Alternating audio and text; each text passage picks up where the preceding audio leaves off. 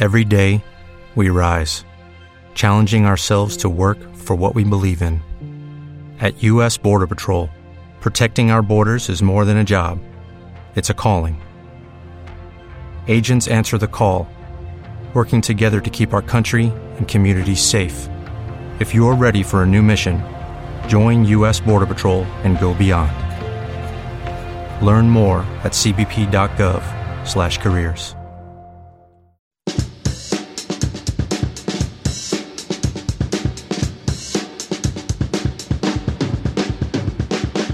El Departamento de Prensa de Radio Universidad de Chile presenta Radiopolis, un espacio para conocer las propuestas culturales de la ciudad. Radiopolis, una urbe sonora que nos invita a encontrarnos con los creadores y sus creaciones junto a la periodista Antonella Esteves.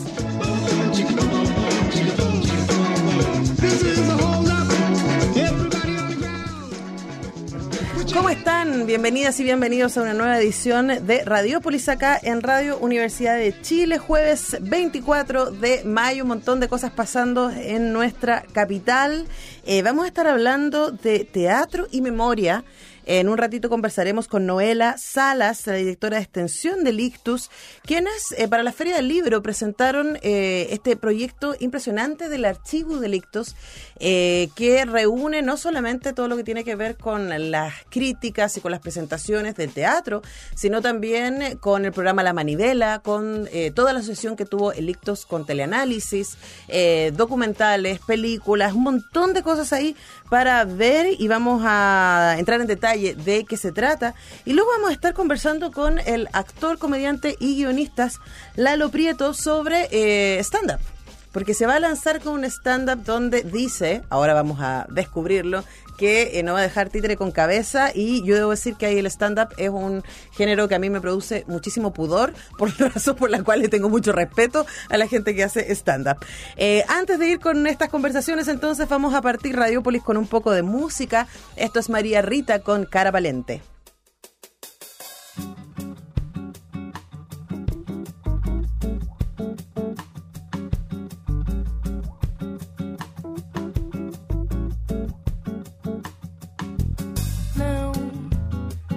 Ele não vai mais dobrar.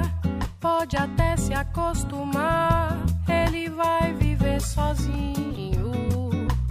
Desaprendeu a dividir. Foi escolher o mal me quer entre o amor de uma mulher e as certezas do caminho. Ele não pôde se entregar e agora vai ter de pagar com coração. Olha lá,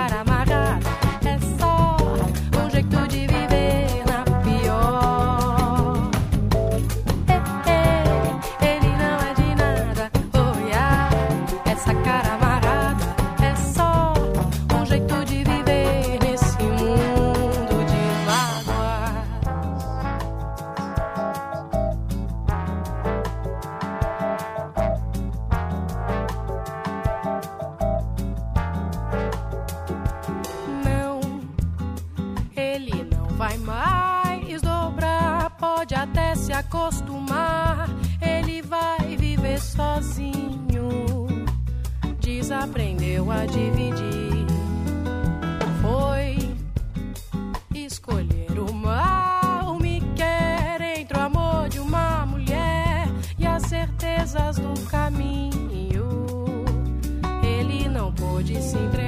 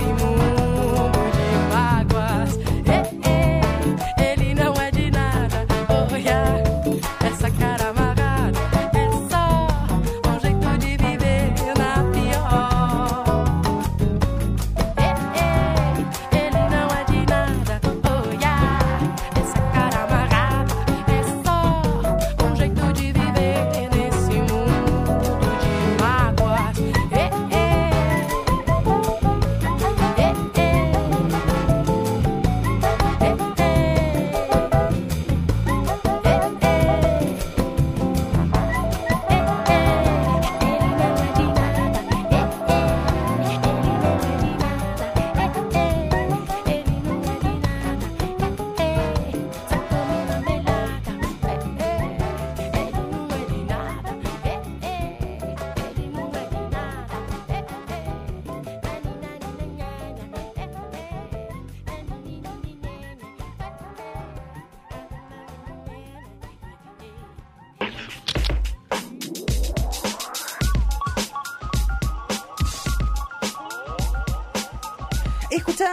Cara Valente con María Rita ahí tratando de levantarnos a estas alturas del semestre en que estamos llegando ahí eh, con dificultades, unos más que otros, pero ahí estamos.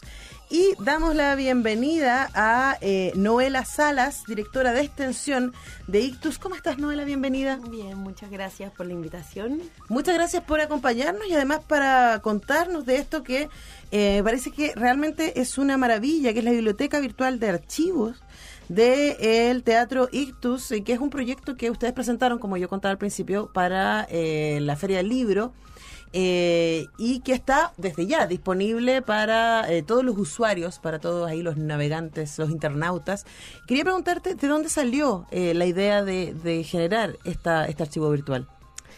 Bueno, ha sido un proceso largo, bonito, de poder, en primer lugar, eh, ser una nueva generación que se instala en el Ictus, también en un periodo de transición de Ictus. Eh, Ictus es la compañía más longeva de Latinoamérica de teatro. ¡Wow! Eh, ya con 61 años de vida, llegar a trabajar en un lugar que tiene muchos más años de vida que tú mismo. implica abrir una puerta con mucho respeto, en primer lugar. Esa fue la primera motivación, decir, bueno, vamos a instalarnos aquí, un grupo de gente, a trabajar en el ictus, a hacer cosas, no podemos no eh, identificar qué es todo lo que se ha hecho hasta ahora.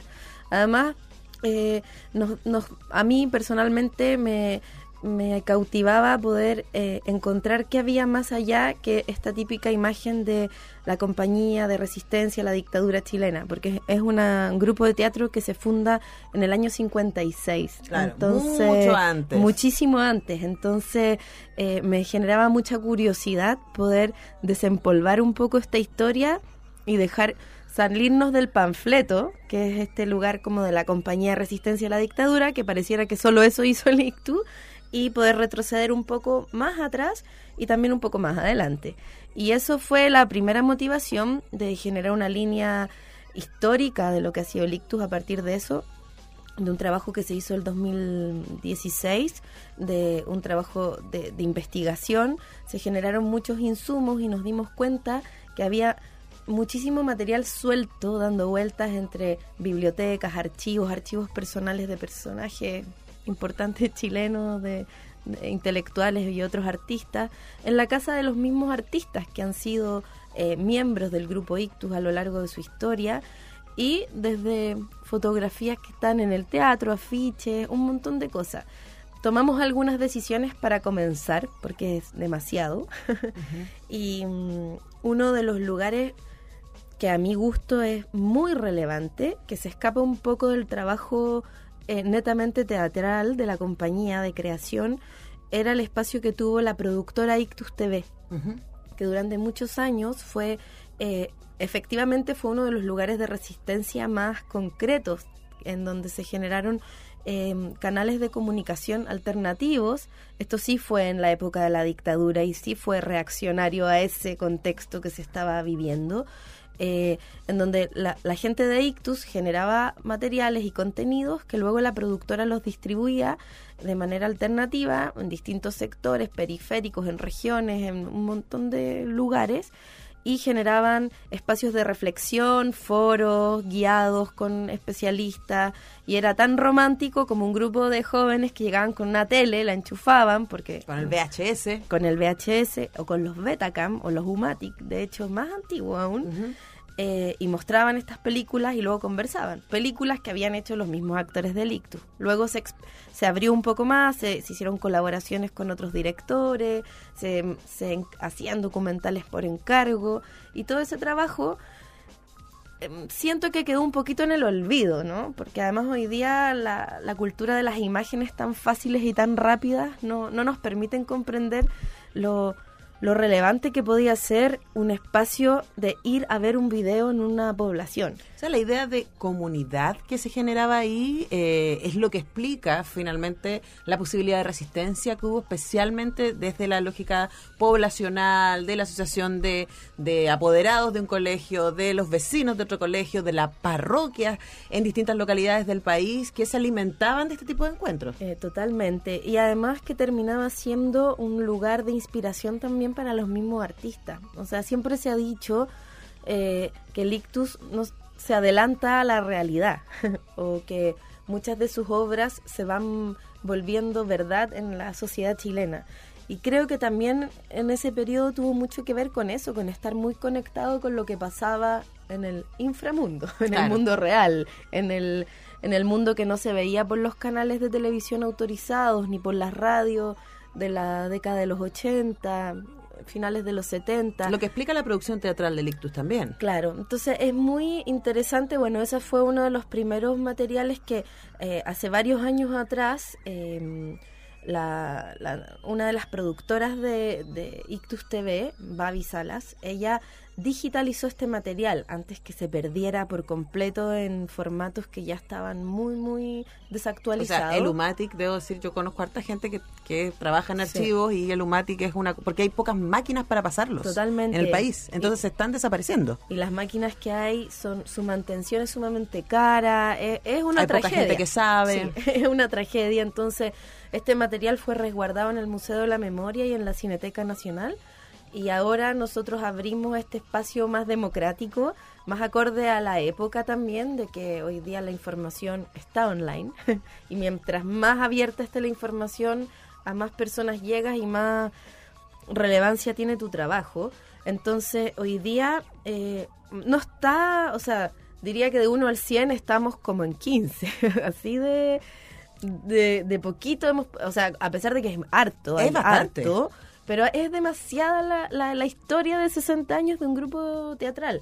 Sobre todo un grupo tan eh, bueno para generar tanto material. Y esto también nos hace como interrogarnos sobre cómo los artistas van dejando rastro. Y ahí hay un, hay un tema del grupo Congreso que podríamos escuchar, que es muy bueno, que se llama para los arqueólogos del futuro. ¿Qué, ¿Qué, rastros vamos dejando y cómo? Entonces, desde abrir un cuaderno de apuntes de un ensayo hasta el cuaderno de registro de público del día 11 de septiembre del año 73, que aparece en nuestra investigación. Em, y así un montón de, de, archivos que fueron apareciendo entre ellos eh, todos los Ictus Informa, que fue la revista que generó el grupo Ictus paralelo a su creación teatral, en donde no solo informa de la cartelera, de los auspiciadores o de cosas normales en un boletín teatral, sino que también no, nos contextualiza en el universo en el que se movían. Claro, entonces este archivo de alguna manera nos sirve para una doble mirada. Podemos hacer el seguimiento de la compañía, de Ictus, de su propia evolución, de sus contenidos, de los temas, de las estéticas que estuvieron trabajando en distintos momentos, pero también un reflejo del Chile desde finales de los 50 hasta la actualidad. Estamos conversando con Noela Salas, directora de extensión eh, de Ictus, eh, sobre este proyecto del archivo que ustedes ya pueden visitar como dice ella, está, hay una parte, eh, hay muchísimo todavía que hacer, pero si ya les eh, entró la curiosidad, pueden eh, visitar teatroictus.cl y ahí mismo tiene, hay una ventanita que dice archivos. Nosotros vamos a ir a escuchar biblioteca. biblioteca. sí. vamos a ir a escuchar, ¿te parece, José? ¿Buscamos los arqueólogos del futuro? Sí. Para los arqueólogos del futuro. Sí, José hace magia. Por ahí debe, debe andar. Escuchamos a Congreso acá en Radiopolis.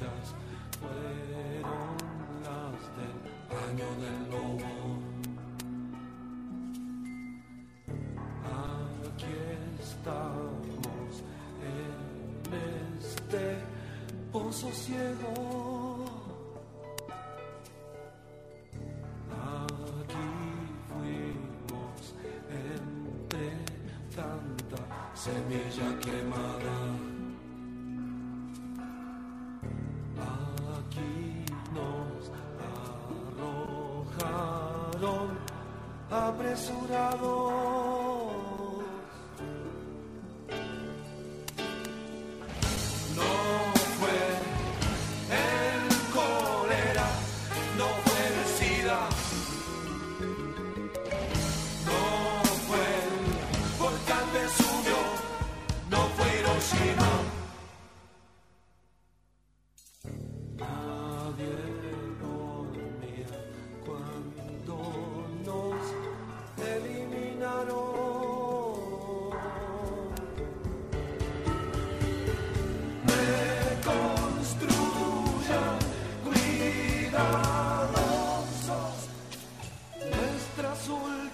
puissant.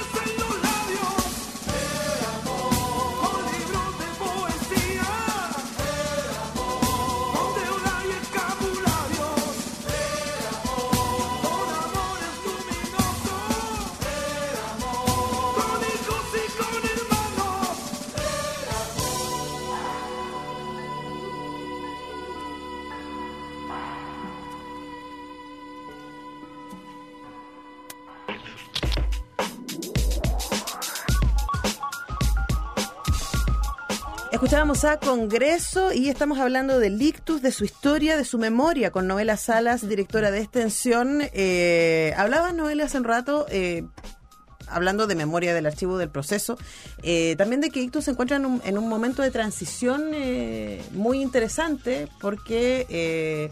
por muerte o por retiro, varias de sus figuras históricas hoy día ya no están participando activamente. ¿Cómo se hace eso con una compañía que cuyas figuras históricas tienen tanto peso?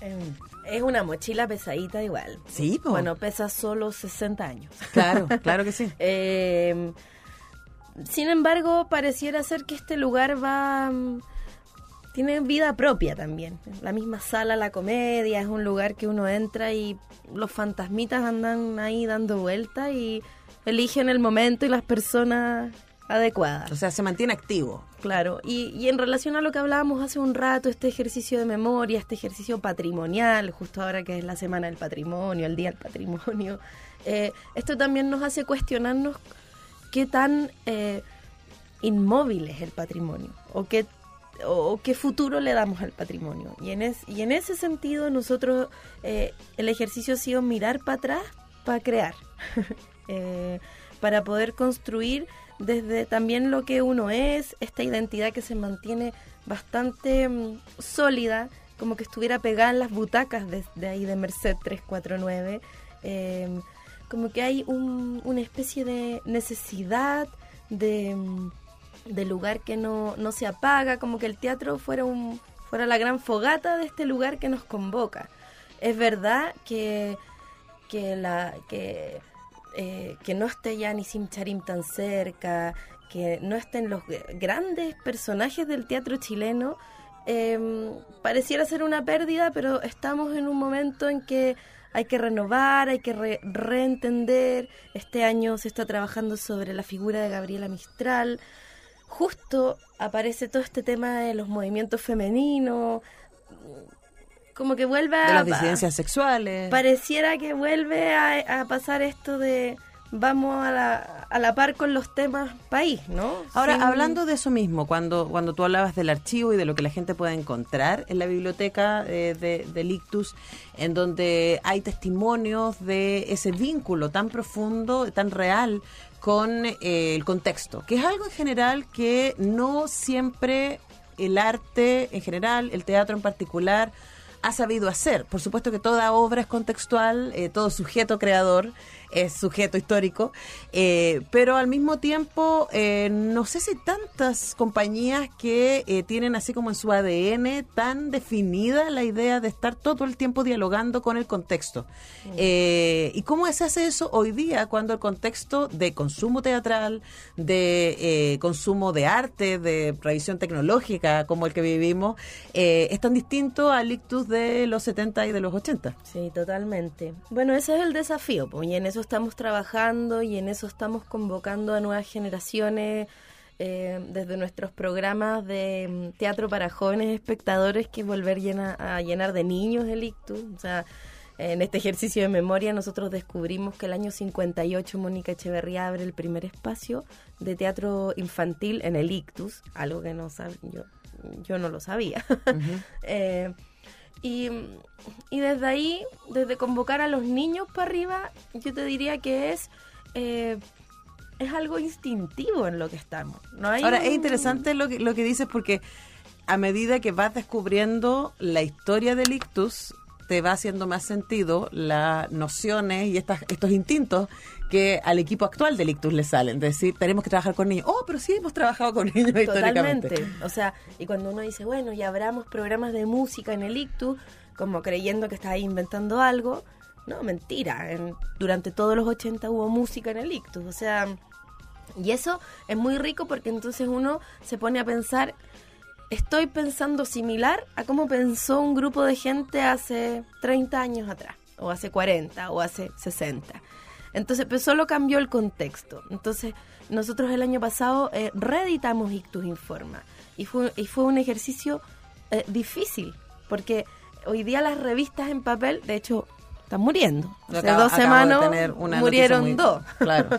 y van a morir tres y cuatro y veinte, porque, y así mismo con los diarios en papel. El papel, la lectura en papel está muriendo. Entonces, ¿cómo reinventamos formas de... eh, ¿Será necesario que la gente vuelva a leer en papel? Bueno, yo creo que sí, pero hay mucha gente que ya no lee en papel. O sea, hay hasta aparatos para leer libros en... en- Pero es que además está el concepto de que el Ictus Informa también tenía que ver con el llegar a la sala, ser recibido con Claro, esto, claro. el- la espera, vincularte con, con- con una comunidad que consume teatro y que se interesa por los temas sociales y culturales. Sí. También es otra, Sí. eh, otro rollo. Mira, es complejo el tema. Yo creo que ahora estamos en un periodo de escuchar. Básicamente ha sido un, un largo periodo, ya llevamos como dos años, de escuchar lo que pasa, porque tampoco eh, la ansiedad de la planificación también nos mata y también nos traiciona. Y creo que ahí eh, este concepto más actual como de la gestión cultural o de la planificación estratégica o qué sé yo, también traiciona el verdadero espíritu de los grupos artísticos o de los espacios culturales que deben reaccionar a lo que está pasando. Entonces yo diría que estamos básicamente en un periodo de escuchar, de recibir, de equivocarnos harto, De, de- de- de ir a la memoria y ver qué hemos sido, claro, ¿no? También. Claro. Bueno. y proyectar, básicamente. Bueno, ahí. el ictus está muy vivo, está vivo en su memoria y está vivo gracias a su memoria y moviéndose, eh, también eh, siguiendo su tradición. Eh, hemos estado conversando con Noela Salas, directora de extensión de Ictus, y les invitamos a que visiten la página teatroictus.cl y hay muchísima información de lo que está pasando y de lo que ha pasado, incluyendo la biblioteca, que fue la excusa para conversar con Noela el día de hoy. Sí. Muchas gracias por acompañarnos, Sí, Noela. bueno, y los dejamos invitados a la sala La Comedia, que también es un archivo vivo. Claro, hay mucho, además hay cosas pasando y todo el tiempo. Nosotros vamos a una pequeña pausa y ya continuamos con más Radiopolis. Y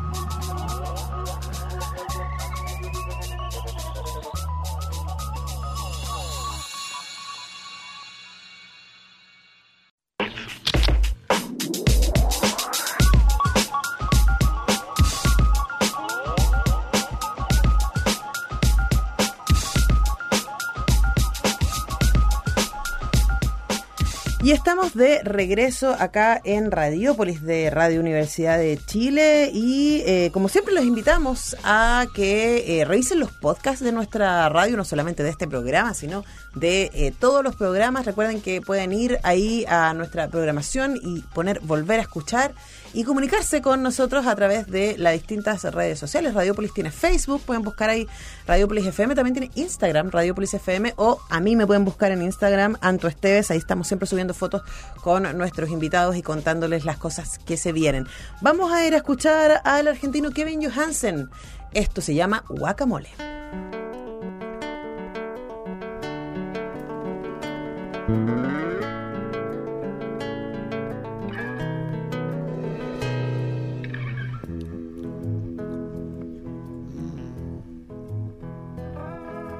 Sitting on a bench waiting for the teco guacamole. La carne con frijoles, carne con frijoles. Waiting for the sun to shine, hoping for the chicken yakisoba. I hope there's some left over. Hope there's some left over. Ay, mami, ¿qué está haciendo? ¿Dónde va? Ay, papi, no sé, pero vete ya. Even when the pompa taking on a hole.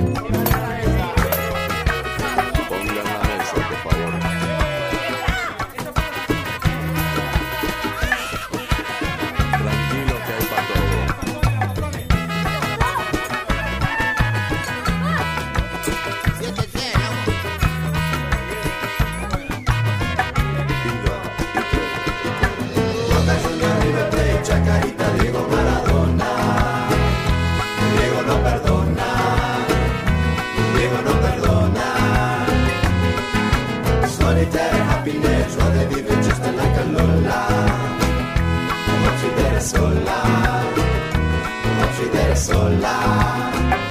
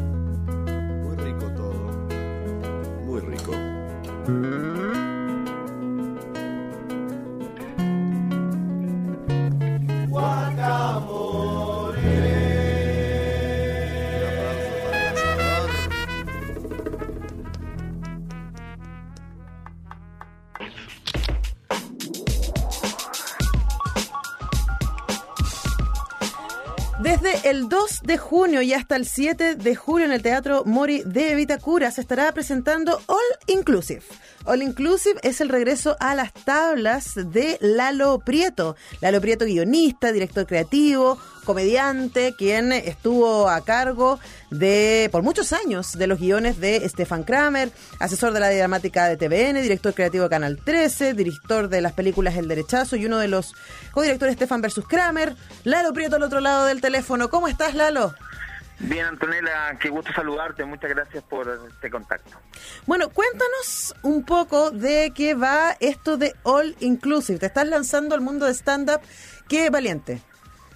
Sí, no, la verdad que yo hacía unipersonales por muchos años. Entonces, lo que pasa es que la estructura del unipersonal es una historia de una hora donde yo iba haciendo todos los personajes. Cuando hice Nahuel Queo, hice City, viajé harto con esos trabajos. Y ahora lo que cambia es que esto es micrófono en mano y soy más yo hablando un poquito de la actualidad. Claro, pero además, Esto- claro, cuando haces un unipersonal hay un, eh, bueno, también en el stand-up, pero hay un guion, una cosa donde tú estás interpretando a otros. El stand-up Sí, es tú ahí sí. exponiéndote con toda tu historia. Que en tu caso, tu historia no es poco.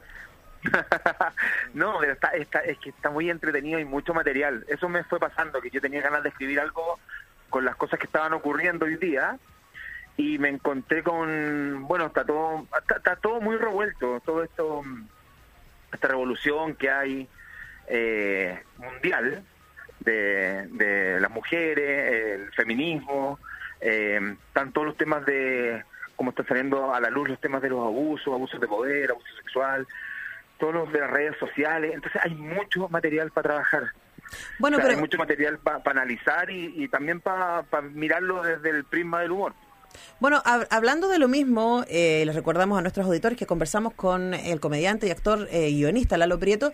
Eh, cuando tú empezaste a hacer humor y cuando empezaste a escribir humor, eh, eran otros tiempos y habían ciertas cosas que se podían decir eh, que hoy día ya no se pueden decir. Jugar con lo políticamente Sí. corre- correcto siempre ha sido uno de los límites, ¿cierto?, del humor. eh, y bueno, y, y la razón por la que tanto bien nos hace desde el medievo la idea del bufón, que era el único que decía la verdad, eh, es algo que todavía nos sigue haciendo muy bien. Pero, ¿cómo se escribe en este contexto, en el contexto que tú acabas de señalar?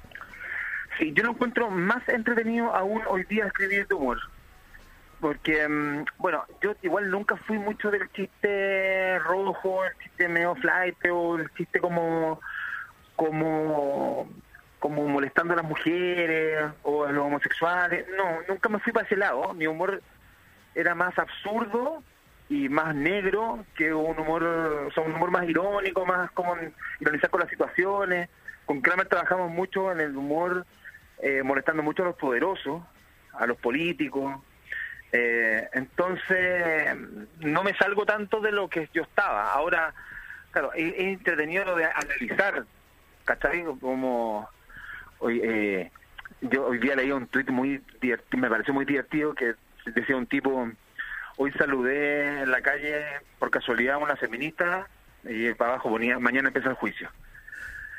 Eh, yo encuentro que hoy día eh, está más sabroso el tema de hasta dónde se puede uno reír de las cosas. Bueno, pero Y por lo mismo. Pero por lo mismo, así como refiriéndote a tu tweet, es un, es un lugar delicado eh, en donde hay valores y hay cosas que están pasando que son súper fundamentales, hay cambios sociales que efectivamente necesitamos hacer y el humor ha sido un motor para visibilizar eh, ciertas acciones sociales que tienen que ver con la injusticia, que tienen que ver con la desigualdad. Eh, en, en tus otros trabajos eso ha estado muy expuesto también.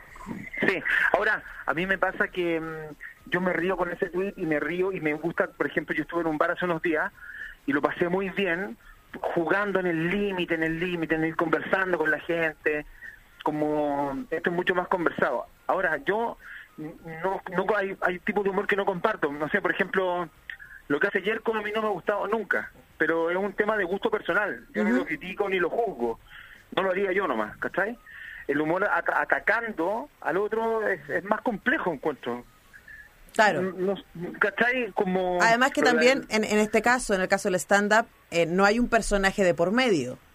Claro. O sea, es- eres tú con tu nombre y en este caso además con invitados, porque entiendo que cada una de las eh, ediciones de All Inclusive va a llevar un invitado especial. Sí, sí. Cuéntanos un poco cómo se hizo esa selección y cuál va a ser su participación. No, la selección no, no, no, no tuvo mucho de, de pensarlo, fue como llamar a mi amigo. Y que afortunadamente son súper exitosos y les va bien y, son muy buenos comediantes. Entonces aceptaron al tiro y, eso fue súper agradable. Entonces, primero hablé con, con el Ramón Yao, le pregunté si quería estar en una fecha, estaba, me dijo que feliz. Hablé con Juan Pablo López, que a mí me encanta mucho su humor. La Natalie Niclú, que desde de las mujeres que a mí más me gusta cómo, cómo trabaja, cómo aborda el humor. Eh, está mm, Jorge Alís también, Stefan Kramer y Pato Pimienta. Uno por fecha. Excelente. Son seis sábados. ¿Y qué es lo que se va a encontrar el espectador cuando eh, entre a este All Inclusive? ¿Qué es lo que viene incluido en este All Inclusive? Sí, yo le puse el inclusive porque un poco es de todo, es de todo tipo de humor hasta todo tipo de temas. Es como bien conversado, muy relajado, es, es- es un día como para ir a pasarlo bien. Mi humor es, un poco más negro que el del resto. Yo soy un poquito más, como un poquito más pasado, pero porque toco temas más pasados, ¿cachai? Eh, Sí, por sí. ejemplo, no sé, yo me meto con desde mi historia de vida, voy contando anécdotas y de ahí voy sacando temas y analizando situaciones. No sé, dictadura, los curas, eh, Bueno, ser, marido de una alcaldesa UDI, en Las Condes, eh, digamos que hay cosas para sacar ahí. Exactamente, soy, bueno, mi mujer es alcaldesa, yo digo que, bueno, mi mujer es alcaldesa, por eso vivimos en Almué, y la gente cuando yo digo eso generalmente piensa que yo soy macabeo. Yo digo que yo no soy macabeo porque de hecho, yo soy de izquierda, yo voté por Francisca Motúa. Entonces empiezo a contar un poquito de mi historia, cómo es ser de izquierda en, en una familia donde son todos de derecha. Claro, y ahí inmediatamente, pero claro, tiene que ver con esto de exponerte y hablar desde uno. Pero, ¿sabes qué me pasa a mí eso? Y, y les recuerdo a nuestros auditores que conversamos con Lalo Prieto. A mí el stand-up me parece una cosa tan expuesta, me da un pudor y, y- y reconozco y aplaudo la valentía de aquellos que se lanzan, porque, como decíamos antes, no hay un personaje de por medio. Eres tú, No. tu experiencia, tu historia, tu punto de vista frente a esto. Pero sé que cuando uno se abre y, y se abre de- sobre todo con verdad, la gente lo agradece y es tan rico para el espíritu. Me ha pasado las últimas experiencias que he estado probando este material, eh, cuando más me suelto y más soy yo y más me relajo y hablo de mí, y más digo, ya, esto no, no lo quería contar y lo voy a decir. Y es verdad que es lo que, lo que me está ocurriendo. Y yo voy y hablo, y hablo más de la cuenta. Y la gente lo agradece y se ríe y comparte y dice, sí, sí, a mí también. Y yo paso el micrófono y digo, ¿dónde estás tú, por ejemplo, para el terremoto del 85? En tal lado, mira, yo estaba en misa, le digo yo, porque yo era acólito. Pero fue, susto- fue tan grande que esa noche mi mamá no me dejó quedarme con el cura. Entonces ya ahí sigo avanzando, ¿cachai? Como que meto humor, Negro, pero- negro. pero meto humor, pero aparte, pero pero desde una evidencia personal, porque es verdad que yo era acólito y es verdad que estaba en misa ese día. Claro. Ahora, no me quedaba con el cura, ¿cachai? Pero le voy metiendo un poquito de humor a todo, ¿cachai? Bueno, ahí tienen la posibilidad entonces quienes quieran eh, participar eh, de este All Inclusive que decíamos. Entonces, el formato es eh, stand-up. Tú, micrófono, Sí. invitado, presente. ¿Y qué vas a hacer con el invitado? ¿Vas ahí un diálogo o vienen con guion preparado? ¿Cómo va a funcionar eso? El invitado abre eh, como si fuera su show, Ah, ok. eh, eh, tiene una presentación, abre el invitado y hace un- su stand-up de unos 25 minutos más o menos, Ya. 20, 25 minutos. Y después sale el invitado, viene un video de presentación del show y mío. Y yo hago más o menos como una hora. Excelente.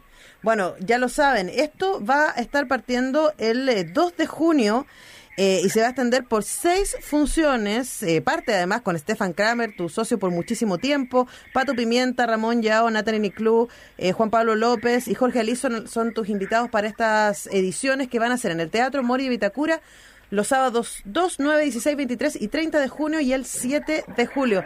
Eh, muchas gracias, Lalo, por hablar con eh, nosotros acá en Radiópolis. Te deseamos mucha suerte en, en estos All Inclusive. Oye, te pasa Antonera, estoy muy agradecido y te- espero verte en el público. Ya pues, vamos a ir a mirar ahí alguna de estas ediciones. Que estés muy Y bien. después, y después me esperáis y me hacéis un comentario. Ahí te cuento, te cuento qué, qué es lo que vi. que estés muy Ya, bien. gracias. Nos Beso. vemos. Chao. Ya, chao, chao. Bueno, Lalo Preto e invitados del el 2 de junio y hasta el 7 de julio, seis ediciones en el Teatro Mori Vitacura. Eh, All Inclusive se llama esto y a mí de verdad el stand-up es una expresión que me produce pura admiración. de verdad, me parece que es tan difícil, así que nos parece que vale la pena difundirlo y conversar también con los estandaperos, con los guionistas, artistas, eh, alguien además con la experiencia de Lalo Prieto, ser muy interesante de ver. Nosotros seguimos acá en Radiopolis, vamos a escuchar un poco de música. Vamos con George Michael, acá en Radio Universidad de Chile.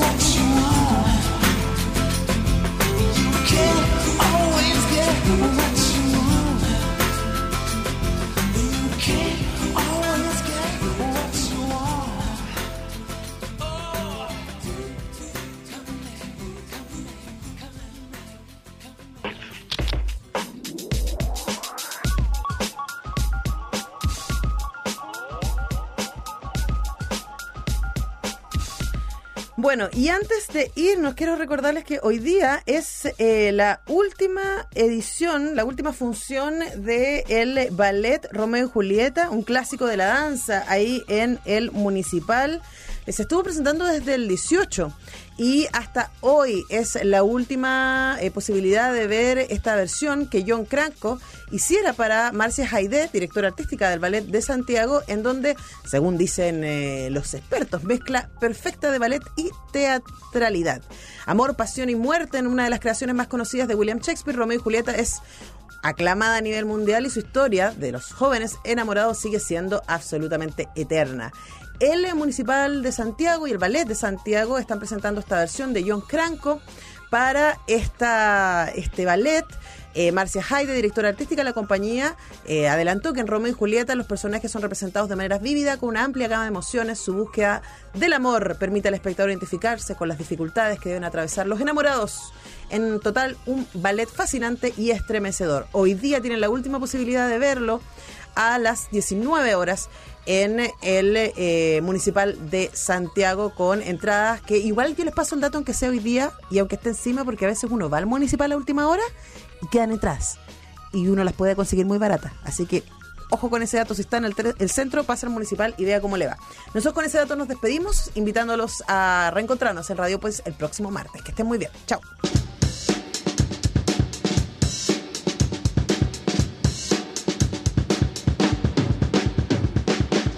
La urbe sonora cierra sus puertas por esta vez. Radiopolis regresará muy pronto con más de las artes y la cultura de nuestra ciudad.